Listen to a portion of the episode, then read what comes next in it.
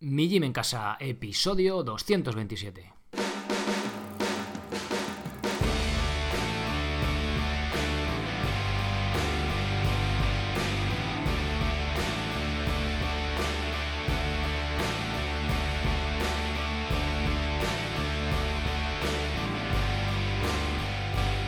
Muy buenos días a todos, welcome to the show, bienvenidos al nuevo episodio del podcast de Mi Gym en Casa, el programa, la radio donde hablamos de entrenamiento, alimentación, estilo de vida y un montón de cosas más con sentido crítico, que es lo que vamos a ver hoy principalmente, ese sentido crítico, más que importar la alimentación en sí, que es que importa, pero cómo afrontamos y cómo vemos las cosas dando un par de pasitos para atrás, no, no intentando mmm, vincularlo emocionalmente demasiado, ¿no? El tema de, de la alimentación.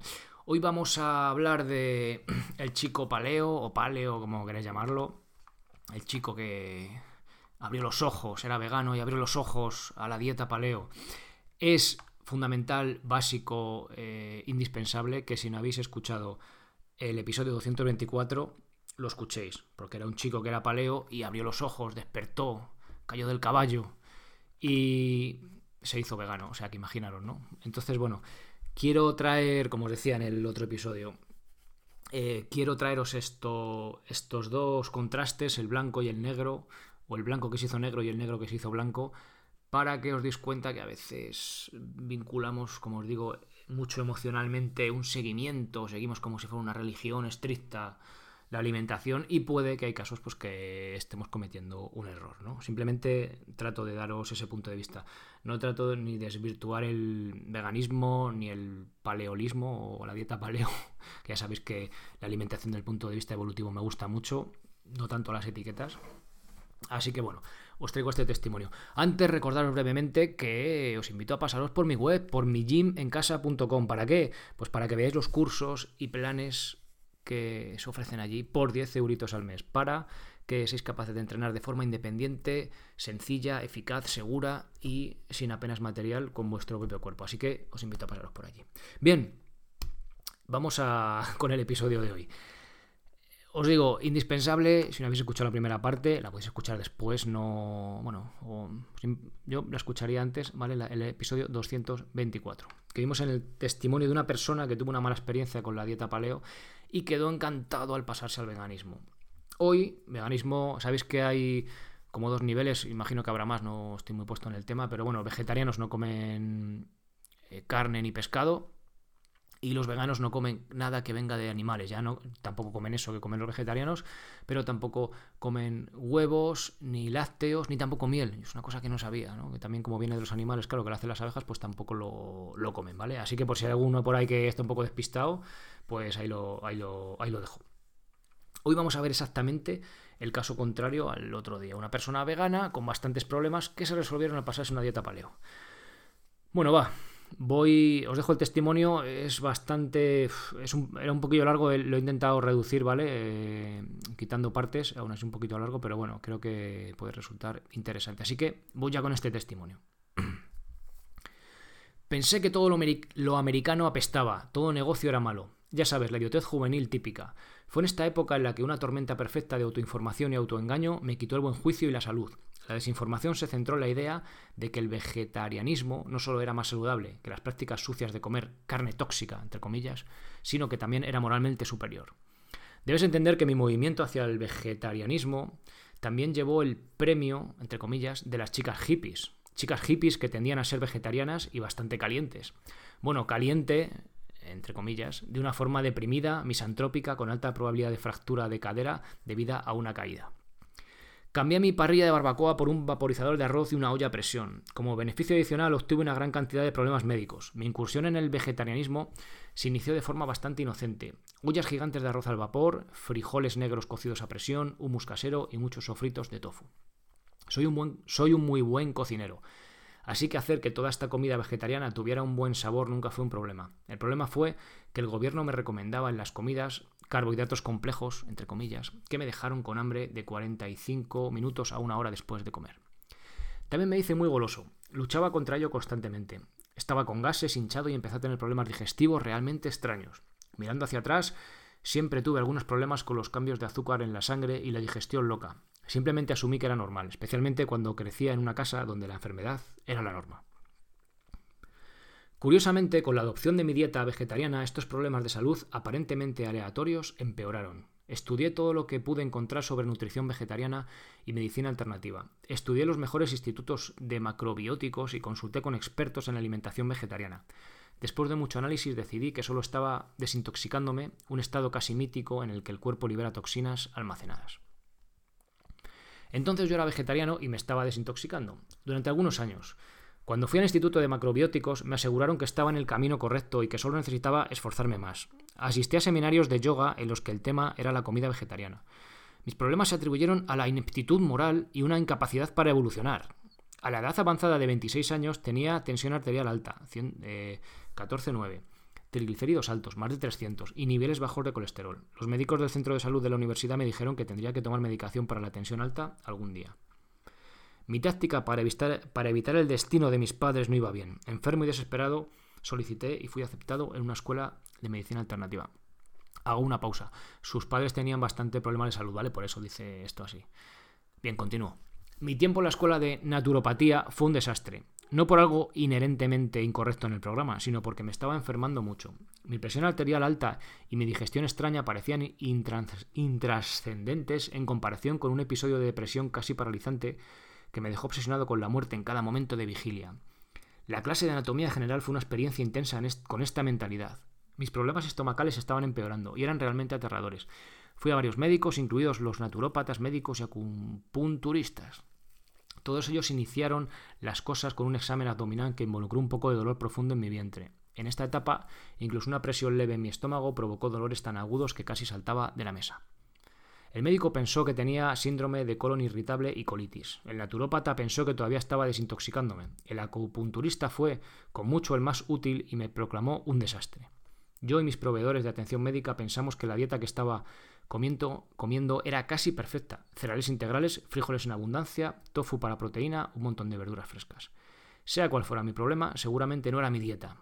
Dada mi grave condición, depresión debilitante, colitis, presión arterial alta, triglicéridos altos, insomnio y un dolor casi constante en todo mi cuerpo, fue la opinión de mis doctores que si no comía tan bien como comía, estaría muerto. Tenía 28 años, había bajado de unos musculosos y atléticos 81 kilos a unos demacrados 63. Literalmente quería morir, pero una gallina demasiado grande para hacer el testamento. Era un gallina demasiado grande para hacer el testamento. Estaba jodido y no tenía idea de qué hacer. En un giro irónico, el deterioro de la salud de mi madre probablemente me salvó la vida. Ir con mis padres dentro y fuera del hospital para cirugías, tanto mayores como menores. Habían asustado a la familia varias veces con problemas tan severos que pensamos, esto es todo. En el verano del 99, mi madre ingresó en el hospital con problemas cardíacos y pulmonares que los médicos no pudieron controlar. Parecía muy parecido a que estos problemas podrían matarla. Los doctores dijeron que estaba inflamada en todas partes. El revestimiento de su corazón y sus pulmones parecía quemarse. Ella no podía respirar, estaba con un dolor insoportable. No es nada que quieras ver a nadie, especialmente a tu madre. Lo único que parecía ayudarla eran las altas dosis de medicamentos antiinflamatorios, pero estos tenían efectos secundarios poderosos casi tan graves como su problema original. Esto se prolongó durante días, hasta que finalmente se hizo un diagnóstico. Enfermedad autoinmune.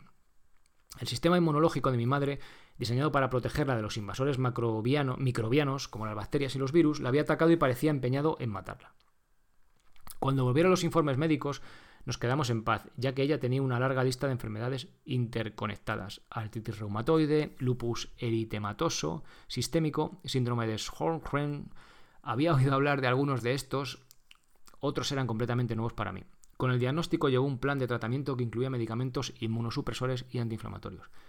Estas drogas eran peligrosas y propensas a las complicaciones, pero el cóctel al menos calmaría la guerra en su cuerpo hasta el punto de que ella viviría y sería estaría razonablemente cómoda. En medio de este terror, confusión y dramatismo, un trabajo de laboratorio rutinario ordenado por el reumatólogo hizo un descubrimiento silencioso. Además de las enfermedades autoinmunes, mi madre también tenía una intolerancia a una proteína llamada gluten, que se encuentra en el trigo, la avena, centeno, cebada y algunos otros granos. La enfermedad se llama celiaquía y como mencioné, este diagnóstico probablemente me salvó la vida. Una llamada telefónica con mi madre reveló que su enfermedad celíaca era de tipo de respuesta autoinmune en el intestino delgado. Su reumatólogo sospechaba que la celiaquía podría estar jugando en todas sus condiciones de autoinmunidad. La solución era simple en teoría, casi imposible en la práctica. Eliminar todos los alimentos que contienen gluten de la dieta. Pan, pasta, la mayoría de los cereales y todo tipo de productos horneados. Salsas marinadas y productos preparados similares también son sospechosos, ya que todo parece contener gluten en una u otra forma. No solo necesita leer las etiquetas, sino que también debe ser excepcionalmente cuidadosa al comer fuera. Una pechuga de pollo a la parrilla podría contaminarse con gluten simplemente cocinándola en una parrilla que había compartido pan francés de una comida anterior. Para mi madre la eliminación del gluten mejoró de inmediato sus problemas estomacales y su condición autoinmune. Ella había sufrido de cálculos biliares años antes y esto llevó eventualmente a la extirpación de su vesícula biliar. Ella también había sufrido los mismos problemas que yo, colitis, reflujo ácido y el término síndrome del, intestino irritable. Curiosamente, el reumatólogo de mi madre también recomendó que evite la mayoría de las legumbres como los frijoles y los brotes de frijol, ya que se sabe que agravan enfermedades como el lupus y la artritis reumatoide. Esta fue una feliz noticia para mí porque mi madre se estaba sintiendo mejor, aunque aún lejos de estar saludable, pero también fue un momento que cambió el mundo. La enfermedad de mi madre y, presumiblemente, mi enfermedad fue causada por lo más sagrado, la dieta vegetariana. La base de la pirámide alimentaria, los granos y las legumbres, las comidas más sanas y justas parecían matarnos. Estaba aturdido. ¿Cómo podría ser esto? Si los cereales integrales y las legumbres nos enferman, ¿qué debo comer? Estaba literalmente sentado en mi puerta en un día característicamente cálido y soleado en Seattle, cuando se me ocurrió una idea. ¿Cómo evolucionamos? ¿Cómo comimos en nuestro pasado remoto? Cazadores recolectores, biología evolutiva, la dieta paleo. Recordamos haber escuchado sobre una forma de comer que emulaba las dietas de nuestros antepasados cazadores recolectores. Me levanté de un salto y entré en la casa. Encendí el ordenador. Esperaré por siempre a que se conectara al acceso telefónico. Bueno, acordaros que esto es de hace unos cuantos añitos, ¿no? No era como ahora que hay alta velocidad. Bueno, continúo. Y utilicé un ingenioso motor de búsqueda nuevo llamado Google para investigar el término dieta paleo. Lo que encontré me sorprendió. Nuestros antepasados humanos y prehumanos habían vivido durante 3 millones de años con un nivel de salud notablemente alto, comiendo solo carnes magras, mariscos, nueces, semillas y frutas y verduras de temporada. La revolución agrícola vio a nuestros antepasados convertirse en pequeños, débiles y enfermos. La mortalidad infantil explotó. El profesor, el profesor Cordén este es Loren Corden, el de. tiene patentada la dieta paleo, bueno, el que sacó el libro de la dieta paleolítica. Fue el principal experto mundial en el tema de la dieta ancestral en lo que se refiere a nuestra salud y bienestar. Su investigación se publicó en revistas que van desde la inmunología hasta la reumatología, la oftalmología y la nutrición. Esto es algo inaudito en el mundo moderno de la especialización científica. Su secreto, si conoces la respuesta biología evolutiva, es fácil aplicar ingeniería inversa a la pregunta. Su asombroso éxito con pacientes con sobrepeso fue el resultado de comprender nuestra dieta ancestral. Revirtieron la diabetes, la depresión, los problemas gastrointestinales y la autoinmunidad, a la vez que ayudaban a los clientes a perder enormes cantidades de peso. Lo que es viejo es nuevo. La proteína y la grasa no eran malas, los carbohidratos significaban frutas y verduras, panecillos y arroz. Tenía dos visiones del mundo opuestas tan diametralmente opuestas como la lucha de la Guerra Fría entre el comunismo y el capitalismo, y solo me quedaba una cosa por hacer, probarlo. Pero tenía grandes reservas. Confiaba en que había seguido la receta vegetariana con precisión, sabía cómo cocinar y mezclar comidas, y fui muy inteligente en mis esfuerzos por comer una dieta vegetariana perfecta. Sin embargo, mis únicas recompensas hasta ahora han disminuido rápidamente la salud y la frustración como resultado, dejé de lado mis reservas y fui de compras. Compré un paquete de costillas junto con los aderezos para ensaladas. Hice un polvo de ajo y jengibre para las costillas y las puse a hornear. Hice una ensalada de verduras de campo, hinojo y cebolla roja dulce. Dos horas más tarde el temporizador del horno sonó y lo reinicié durante 20 minutos más para dejar que reposaran, lo que parecía extraño considerando algo que ya estaba muerto. Cuando sonó el segundo temporizador, corté la sección de costillas y apilé mi plato en alto sin ensaladas. Adoné todo el desastre con aceite de oliva y vinagre balsámico. Comí, y comí, y comí. Después de unas seis costillas y medio kilo de ensalada, quedé gratamente satisfecho, despreocupado y me sentí mejor que en años. Después de una comida no tenía gases, ni hinchazón ni problemas estomacales. Esa noche dormí mejor que en mi memoria reciente. Me desperté al día siguiente descansado y no en ni una niebla. Hice huevos revueltos con albahaca picada y redondeado con medio melón. Me sentía genial, tenía energía, podía pensar, en realidad sentía que quería vivir. Hice esto durante dos semanas sintiéndome cada vez mejor. Inmediatamente perdí la capa de grasa que había crecido alrededor de mi sección media a pesar del hecho de que estaba demacrado. Comencé a ganar músculo y perder grasa al mismo tiempo. Fui al médico para un chequeo programado de mi colitis e informé de que me sentía muy bien, sin síntomas. El médico realizó su examen abdominal estándar y observó que no estaba levitando de la mesa debido al dolor. Le dije que había cambiado por completo mi dieta, cambiando a carnes magras, frutas y verduras. Doc, ¿alguna vez has oído hablar de la dieta paleo? Le pregunté. ¿Cómo comieron nuestros antepasados durante milenios? Su respuesta fue típica de lo que encontraría en los años siguientes. Eso es pseudociencia, no hay pruebas. Fui a casa y comí pseudociencia para el desayuno, el almuerzo y la cena. Me sentí mejor que nunca en mi vida. Dejé mi olla arrocera y me sentí mal porque sabía que debía aplastar la cosa. Entré para otro chequeo, esta vez con mi médico general para revisar mi análisis de sangre. Yo estaba en shock desde el principio. Mi presión arterial 11,6. Mi normalidad durante años había sido de 14,9. En este punto había estado comiendo paleo durante seis semanas. Cuando mi análisis de sangre regresó, mi médico y yo estábamos alucinados. Los triglicéridos bajaron de más de 300 a 50. Mi colesterol HDL, el bueno, anteriormente bajo, había subido. Mi colesterol LDL, el malo, estaba muy bajo. El médico me preguntó qué había comido.